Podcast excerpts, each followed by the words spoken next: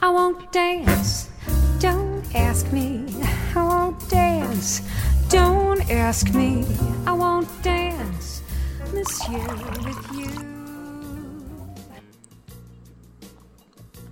Olá, bem-vindos ao Simples Vinho, onde a gente desfruta toda a complexidade do vinho de forma simples, quase um bate-papo. Hoje a gente vai falar de uma filosofia que não é nova, mas está bombando no mundo dos vinhos, são os naturebas. Tem orgânico, tem mapa astral de vinho, tem vinho de maconha. É o segundo da série de inspiração musical. Com vocês, os vinhos Paz e Amor.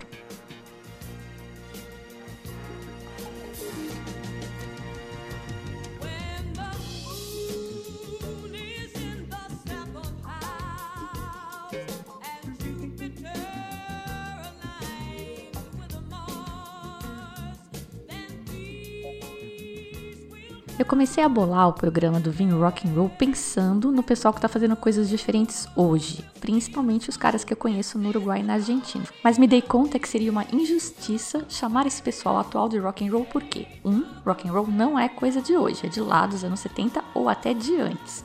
E dois, porque como eu mostrei no episódio anterior, que acabou chamando rock and roll, ser revolucionário não é coisa de hoje também, e eu tinha que contar aquela história. Aí eu ia falar de tudo que é diferentão e bizarro no vinho, mas acabei desdobrando de novo em mais dois programas. E no fim, os caras atuais e que originaram a ideia ficaram lá para o último programa. Mas vai ser mais legal assim porque a gente vai ver a história toda até chegar neles. Vamos lá? O tema de hoje é meio avançado no sentido de que, meu, tem tanto vinho tradicional para conhecer, para que que eu vou me preocupar com esses esquisitões bicho grilo? Mas o fato é que muita gente se preocupa com eles e está falando deles. E se você gosta de vinho, você tem que pelo menos saber do que é que falam tanto. E meu, lá fora falam muito. Tem vários lugares especializados em fazer, em vender. Mesmo no Brasil, restaurantes estrelados, tipo Dom, Fazano, reservam um lugarzinho na carta para essa categoria. Então hoje eu vou falar de mínima intervenção, orgânicos, naturais, biodinâmicos e do vinho de maconha. Para apreciar melhor o que significa um vinho diferentão, é legal a gente ter em mente o que é um vinho tradicional. Então, se você não lembra bem como é o processo tradicional de vinificação, pode valer a pena parar de ouvir esse programa agora e correr lá ouvir os programas 2 e 4 de novo. Se bater preguiça, continua aqui que eu vou fazer uma recapitulação rapidinho. Relembrando então o básico de fazer vinho. O enólogo cuida do vinhedo, aduba, pulveriza, vai acompanhando a evolução da uva e a previsão meteorológica. Quando tiver madura, colhe, leva para processar. As uvas brancas são exprimidas e o suco, chamado mosto, é separado das cascas imediatamente. Não ocorre o processo de maceração, que é o contato do suco com as cascas para extração de cor e taninos. O suco é então levado para tanques onde ocorre a fermentação alcoólica. As levaduras vão consumir o açúcar do suco e transformá-lo em álcool. O vinho branco pode já estar tá pronto aí, quando termina a fermentação alcoólica, ou pode passar pela fermentação malolática, que é a ação das bactérias lácteas transformando o ácido málico, que é mais fresco e ardido, em ácido lácteo, que é mais suave e cremoso e pode inclusive passar um tempo em barricas de carvalho antes de ser engarrafado. No caso dos tintos e rosados, o suco não é imediatamente separado das cascas, porque a gente quer taninos e cor no nosso produto final. Então fica tudo junto por um tempo que o enólogo define e o resto é a mesma coisa. Pode ou não ter malolática e pode ou não passar por barrica. Nesse fluxo basicão que eu acabei de descrever, tem um mundo de detalhezinhos que podem fazer muita diferença e que eu, como curiosa, adoro descobrir e experimentar. Agora imagina que você seja o enólogo. Você tem essa receita básica tradicional para produzir vinho. Você tem seu terroir com um tipo de solo X, um tipo Y de uva e a incógnita do clima. Aí você tem um mercado limitado que vai comprar o seu vinho e um mundo de concorrentes. Como é que você vai fazer para diferenciar o seu vinho e aumentar o seu share de vendas com os insumos que você tem? Você vai usar sua criatividade e fazer coisas curiosas e diferenciadas, sempre com um olho lá no mercado consumidor, atendendo o que o mercado está pedindo. Agora troca de chapéu. Tira o chapéu de anólogo e põe o seu chapéu de consumidor.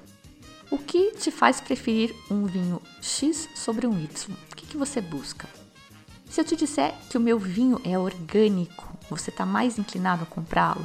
E se eu disser que meu vinho está em harmonia com o yin e yang do universo, porque as minhas uvas foram colhidas quando a lua estava em Sagitário e a vinificação ocorreu com o sol em Áries? Muita viagem? Tem público para os dois produtos. Mas será que não é só uma estratégia de marketing? Vamos ver mais. Vamos começar por um conceito bem genérico, mas que permeia toda essa cadeia que está influenciando uma geração de produtores que tentam atender às demandas do mercado. Chama mínima intervenção. É um termo que não significa nada concreto, é uma vaga ideia de que o terroir é a estrela e o enólogo é um mero coadjuvante. Por mais que eu ache essa história de deixar o terroir se expressar super interessante, me deixa curiosa saber qual seria a expressão de determinado terroir, essa ideia não me é muito simpática porque quem me acompanha sabe, eu acho o enólogo um artista que justamente transforma a uva num puta vinho. Segundo Clark Smith, que é um produtor, consultor e escritor americano, essa ditadura do mercado pedindo mínima intervenção é um crime e uma bobagem porque vinho é manipulado por definição, é um produto processado. E isso força o produtor a mentir, a encontrar uma forma, uma justificativa para poder dizer que o vinho dele tem mínima intervenção. O Clark Smith pergunta por que todo mundo acha super legal, super cool um cozinheiro famoso congelar brie para poder grelhar depois, por exemplo, mas qualquer procedimento extra num vinho gera uma super comoção. Por que aditivos na cerveja, nos destilados, chamam pouca atenção, mais no vinho, só de usar uma levedura diferenciada que favorece aromas X ou Y, o cara é execrado. O vinho bom é manipulado sim, ele diz. Dá um tremendo trabalho fazer um vinho bom e é uma sacanagem fazer o enólogo depois, esse artista, esconder todo esse trabalho. Aqui no Brasil a gente vê menos dessa discussão, mas nos Estados Unidos, e mesmo aqui nos meios profissionais, ela é bem forte. Por exemplo, usar madeira. Os produtores reclamam do que eles chamam de ditadura dos sommeliers, que agora estão numa de só querer vinho frutado e sem madeira. Aliás, eles normalmente odeiam sommeliers. Eles dizem que esse profissional analisa os vinhos buscando defeitos e não qualidades. Será? Eu vou te falar que eu não curto muita madeira daquela carregadona. Eu chamo de suco de madeira porque importa muito pouco se era suco de uva ou de tomate que tinha lá dentro, porque muita madeira tapa tudo, não tapa? Essa seria uma manipulação do mal para encobrir uma incompetência na produção de um bom vinho. E esse é justamente o ponto, segundo Clark Smith. O problema não é a manipulação em si, até porque ela é inevitável, mas a falta de habilidade, a inépcia. Só que essa ditadura do mercado fica exigindo a tal da manipulação mínima, quem é que vai ter coragem de ir contra? Os três tipos de vinho que eu vou falar agora têm essa filosofia de mínima intervenção. O primeiro deles, vinhos orgânicos. Mas o que são vinhos orgânicos? A regra é basicamente a mesma do tomate orgânico do supermercado da feira. São vinhos feitos a partir de uvas orgânicas, num cultivo em que não foram usados herbicidas, pesticidas, fertilizantes ou qualquer outro produto tóxico industrial ou geneticamente modificado. Isso não quer dizer que a uva não leve aditivos, há uma série de produtos permitidos pela agência certificadora. Mas vinho não é tomate, é processado. Então tem um detalhezinho que talvez você já tenha reparado nos rótulos, os famosos sulfitos. Contém sulfitos, já viu? Sulfito é o pó de pirlim-pim-pim da indústria do vinho.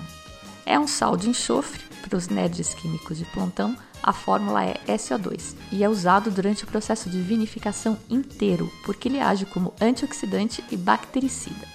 Colheu a uva e colocou naquelas caixas? Sulfito nelas para evitar que já comece a fermentar na caixa. Chegou na bodega, foi para a prensa extrair o suco, mais sulfito para matar a levedura nativa e permitir que a fermentação só comece quando e nas condições que o enólogo decidir com a levedura que ele escolher que podem até ser as nativas mesmo que eles cultivam no laboratório. Terminou de fermentar, o vinho vai para engarrafar, mais sulfito para estabilizar. Mas e aí, qual o drama com esse tal sulfito? Para a maioria das pessoas, nenhum. Aliás, eles são usados em toda a indústria de alimentos, é só observar as quantidades máximas permitidas. Tem gente que acha que a ressaca é por causa dos sulfitos, mas não é não. Você só tem que se preocupar caso seja alérgico, o que é mais comum em pessoas com asma, mas mesmo dentro desse público a quantidade de alérgicos não chega a 10%. Se esse for o seu caso, você deve procurar pelos vinhos orgânicos certificados pela USDA, a agência reguladora norte-americana que veta completamente o uso de sulfitos nos vinhos orgânicos. Essa naturebice também pode ser um problema, porque não tendo sulfitos, o vinho vai ser menos estável, isso é, mais propenso a oxidar e a estragar. A passagem por barricas também não é recomendável, ela pode ser muito perigosa, justamente porque na barrica ocorre a microoxigenação e o oxigênio é perigoso para o vinho. Então, assim como acontece com o tomate orgânico, o vinho orgânico com zero sulfito é mais caro comparado com o equivalente em termos de qualidade da uva e envelhecimento e vai durar menos. Mas se é mais caro e ainda estraga mais rápido, por que, que alguém quer vinho orgânico? Você sabe, né? Poluição, aquecimento global. A gente pensa naquele urso polar boiando à deriva num pedaço de gelo nesse marzão de meu Deus. Pois é, sustentabilidade. Já que as práticas orgânicas ajudam a preservar o planeta, esse lugarzinho aqui em que a gente vive. E a gente se sente bem também, né? Ah, eu consumo produtos orgânicos, então eu ajudo a destruir o planeta mais lentamente. Porque no fundo é isso, né? A gente está sempre destruindo o planeta, o que faz diferença é a velocidade e a agressividade dessa destruição.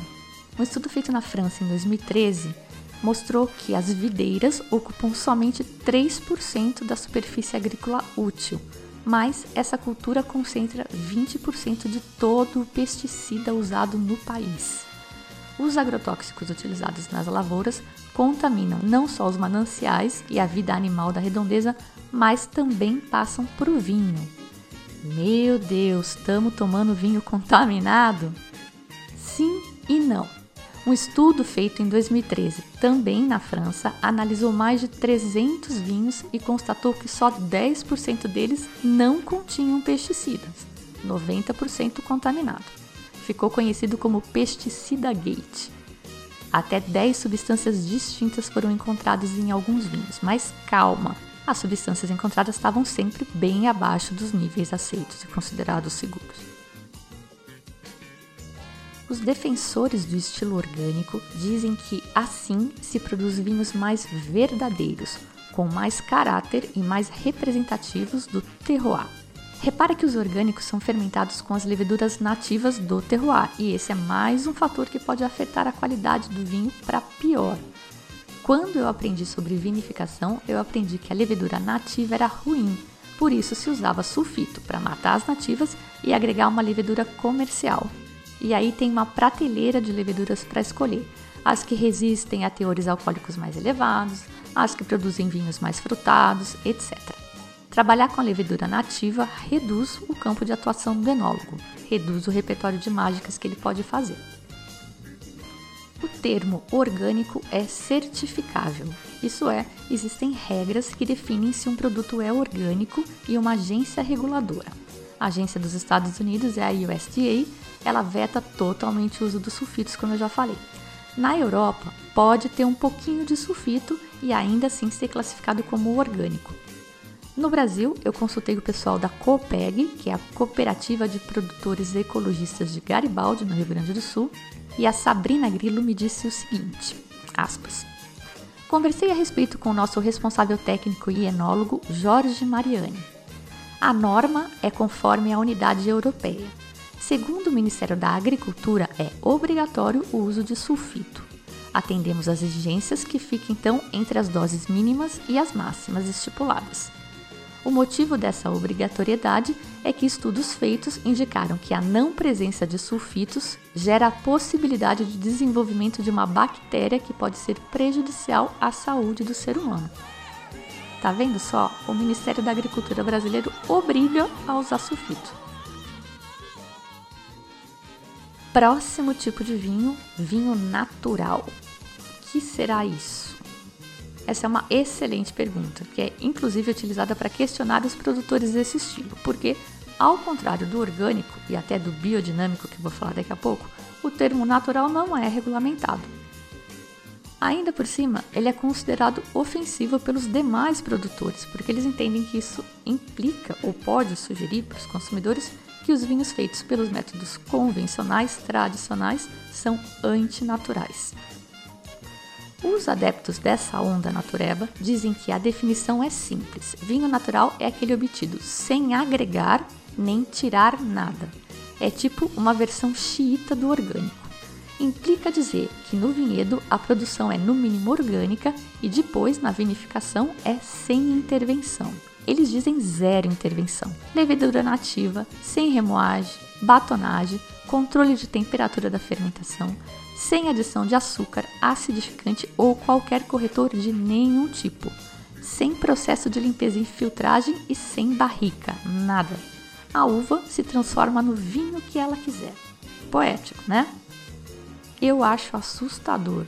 Tudo que eu aprendi na escola e tudo que eu sempre conversei com os enólogos é que tem tanta coisa que pode dar errado e estragar o vinho, eles tomam tanto cuidado e mesmo assim às vezes dá alguma coisa errada como é que esses naturebas podem conseguir fazer um vinho bom, de qualidade comparável aos médios do mercado, fazendo vinho igual se fazia na Idade Média.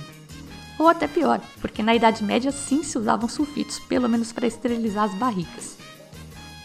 O termo natural soa poético, romântico, provoca a curiosidade de muitos consumidores, mas pensa comigo, na teoria deve ser pior do que o vinho de garrafão que o vovô comprava, verdade? Os defensores deste estilo são ferrenhos, tentando inverter o jogo, dando a entender que os consumidores é que não têm sofisticação suficiente para apreciar um vinho natural. Golpe baixo, né?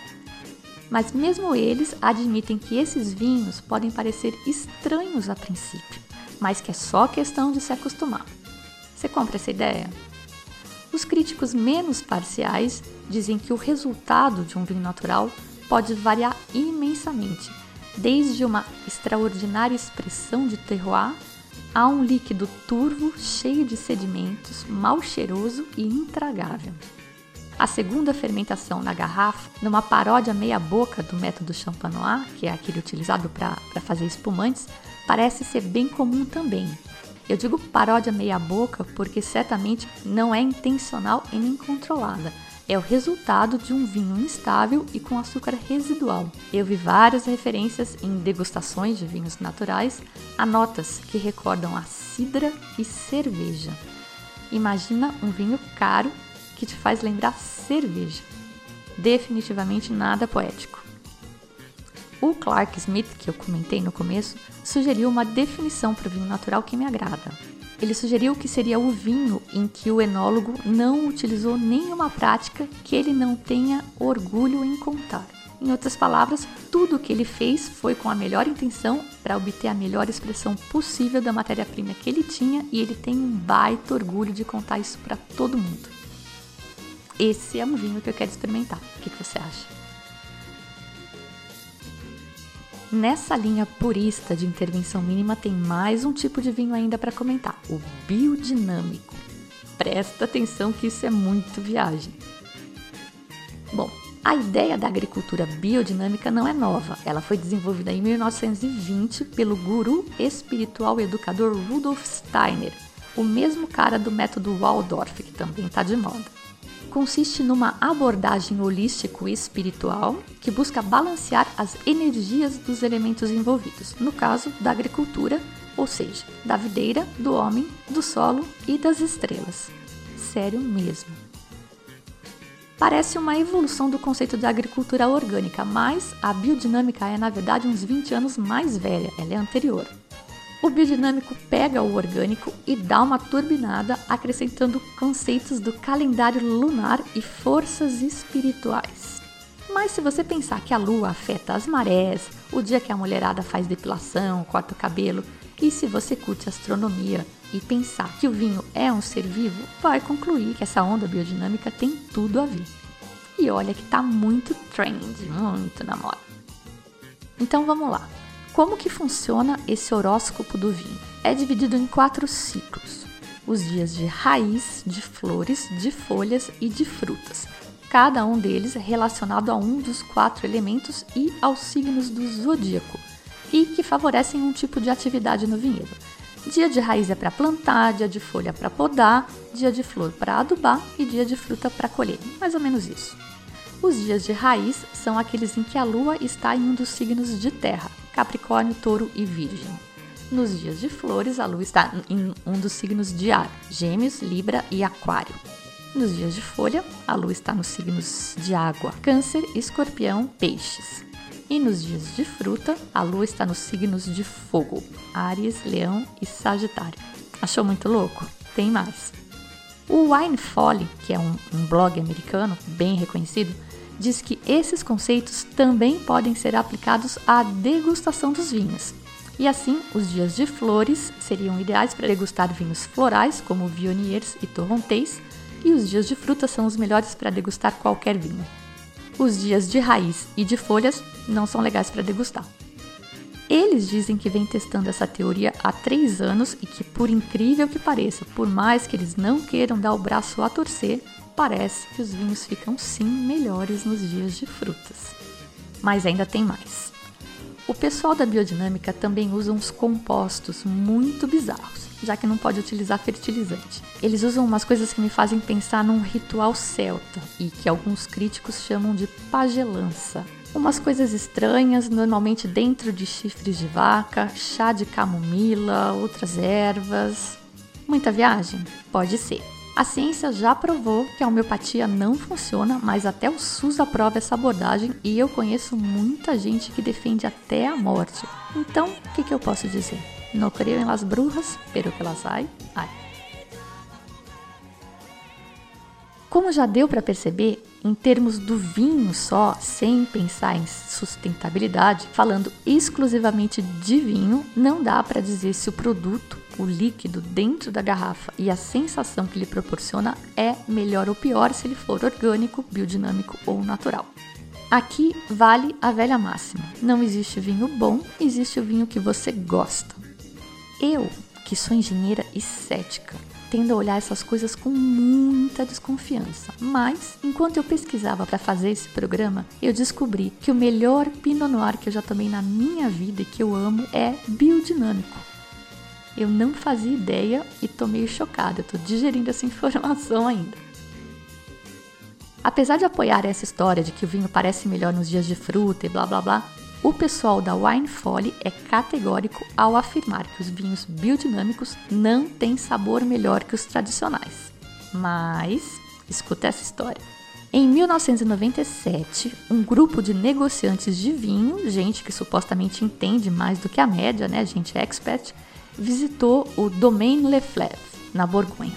A dona, Anne-Claude Leflèvre, serviu para esse grupo de especialistas dois vinhos, as cegas. E ela pediu para eles dizerem de qual vinho eles tinham gostado mais. Das 13 pessoas, 12, quase todo mundo, preferiu o mesmo vinho. E aí você já adivinhou, né? Os dois vinhos eram tecnicamente o mesmo vinho, mas eram de duas quadras vizinhas no vinhedo, uma cultivada organicamente e a outra biodinamicamente. E o biodinâmico foi o preferido de quase todo mundo faz a gente pensar, né?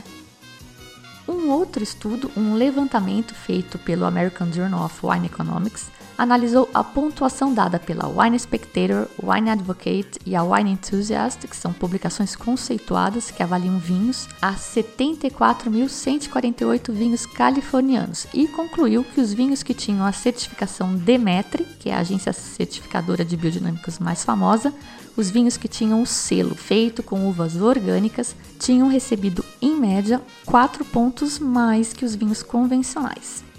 E, por curiosidade, o vinho mais caro do mundo, o Romani Conti, que é também um Pinot Noir da Borgonha, também é biodinâmico. Na França e na Itália é bem mais comum do que aqui no Brasil, mas aqui também tem gente com essa vibe, e até bastante.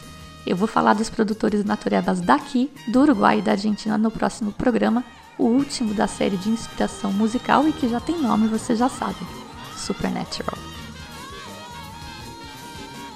Então, lá vai o resumão de hoje. A gente viu que a onda agora é deixar o terroir se expressar, e daí surge que mínima intervenção está na moda.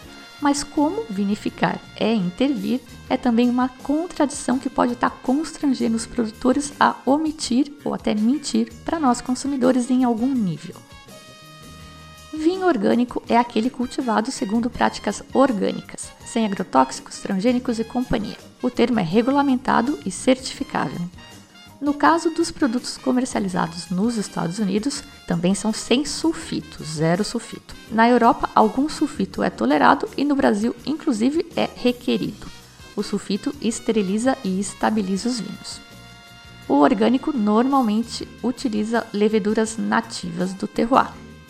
Vinho natural não está regulamentado. É um conceito abstrato de não extrair nem adicionar na dica de nada ao vinho, deixando que as uvas decidam livremente em que classe de vinho, ou citra ou cerveja, né? Elas querem se transformar. É um orgânico chita e pré-histórico, um antecessor dos vinhos de garrafão do vovô, mas que tem sim sua boa fatia de adeptos e defensores. O biodinâmico é o orgânico energeticamente balanceado com práticas de cultivo que observam as fases da lua e outras cositas, mas também é regulamentado e certificado.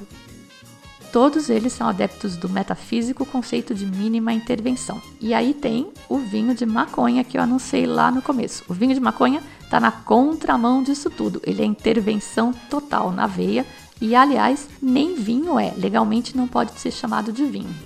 A Laura Burgess, que é uma jornalista hienófila americana, batizou de Cannabis Cooler. É na verdade uma infusão. A maconha ou uma tintura de maconha é colocada para fermentar junto com a uva e daí o álcool extrai o THC, que é o princípio ativo, digamos aí da, da maconha.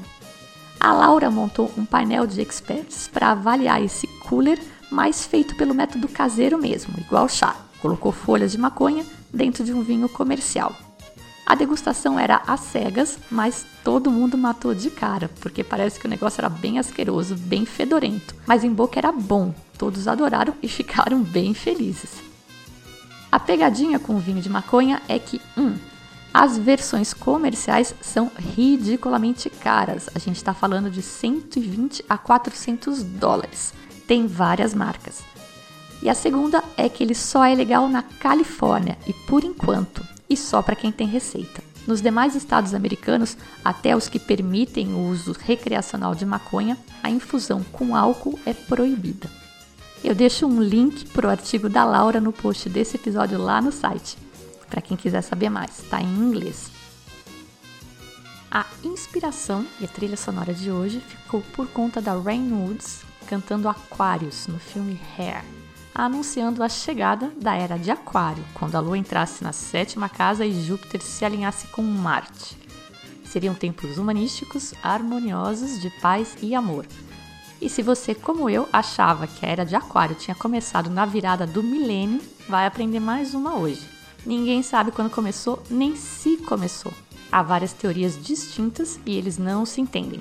Um desses teóricos é o Rudolf Steiner, esse do método Waldorf e da agricultura biodinâmica. Pelo cálculo dele, ainda vai longe, vai começar só no ano 3573, faltam só 1556 anos. Será que a Terra aguenta esperar? Só com muita cultura natureba. E você também ouviu a Jane Murray e o Michael Bublé na abertura com I Want Dance. E se você curtiu o programa de hoje, deixa uma mensagem para mim lá no site, no Facebook, ou me manda uma mensagem privada se você for tímido. Eu tô adorando os feedbacks, inclusive os críticos, já até acatei alguns. Antes eu falava muito rápido, eu tinha uma neura de deixar o programa com um máximo de 15 minutos, mas agora a gente já tá fazendo uma viagem muito mais relax. Eu também tô pensando em organizar um programa com participação de vocês. Seria uma confraria em que a gente também experimentaria com harmonização. Preciso ainda ver lugar, mas se você tá por São Paulo, fica de olho que já já eu trago novidades.